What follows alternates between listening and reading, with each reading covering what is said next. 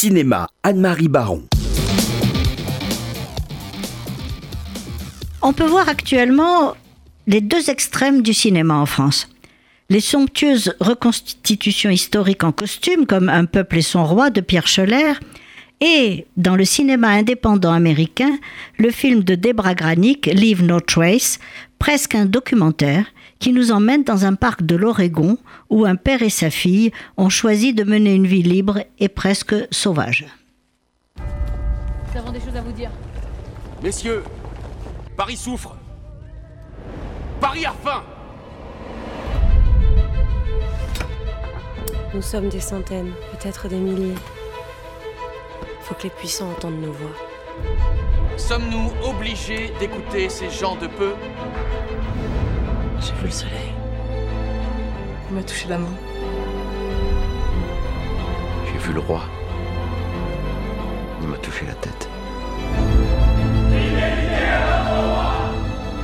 Déclaration des droits de l'homme, les hommes naissent et demeurent libres et égaux en droit. Pierre Scholler commence son film sur la Révolution française en avril 1789, trois mois avant la prise de la Bastille, et le clos sur Louis XVI, guillotiné en place publique le 21 janvier 1793.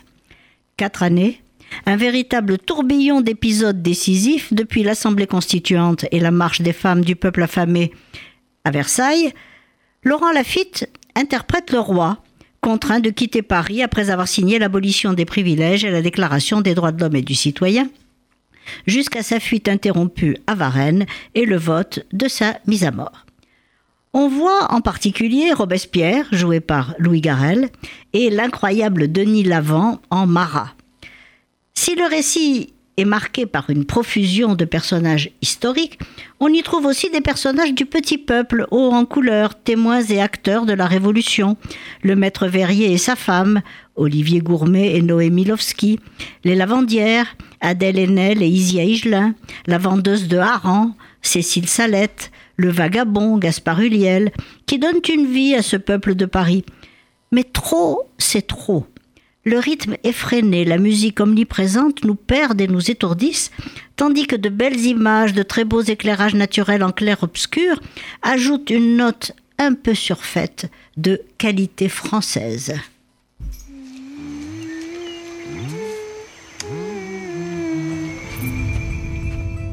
We don't have any record of you going to school. Who taught you how to read? My dad teaches me.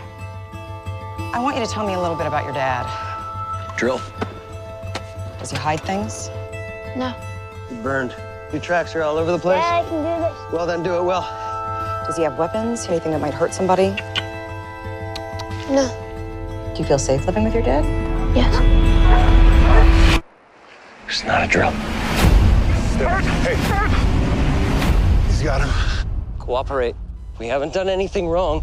Cooperate. J'avais découvert Debra Granick en 2010 avec Winter's Bone qui m'avait bouleversé. Leave No Trace est adapté du roman L'abandon de Peter Rock, lui-même tiré d'un fait divers. Alors dans le film, la jeune Tom a 15 ans. Elle habite clandestinement avec Will, son père, dans le parc qui borde Portland, en prenant bien soin de ne pas se faire repérer et en limitant au maximum les contacts avec le monde moderne.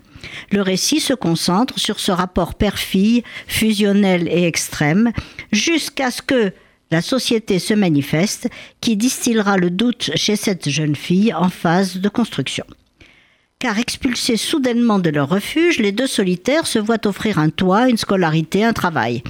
Alors que son père s'adapte mal, Tom découvre avec curiosité cette nouvelle vie. Peut-être le temps est-il venu pour elle de choisir entre l'amour filial et ce monde qui l'appelle. La réalisatrice évite d'opposer nature et civilisation, tradition et modernité en marge d'une société normative qui refuse toute atteinte au conformisme. Le film nous fait découvrir un monde généreux et sans contrainte, celui d'une Amérique qu'on ne connaît pas. Le jeune ado éleveur de lapins avec lequel Tom ébauche une amitié, ou la propriétaire de Mobile Home, interprétée par l'excellente Dale Dickey, qui héberge un temps Will et sa fille.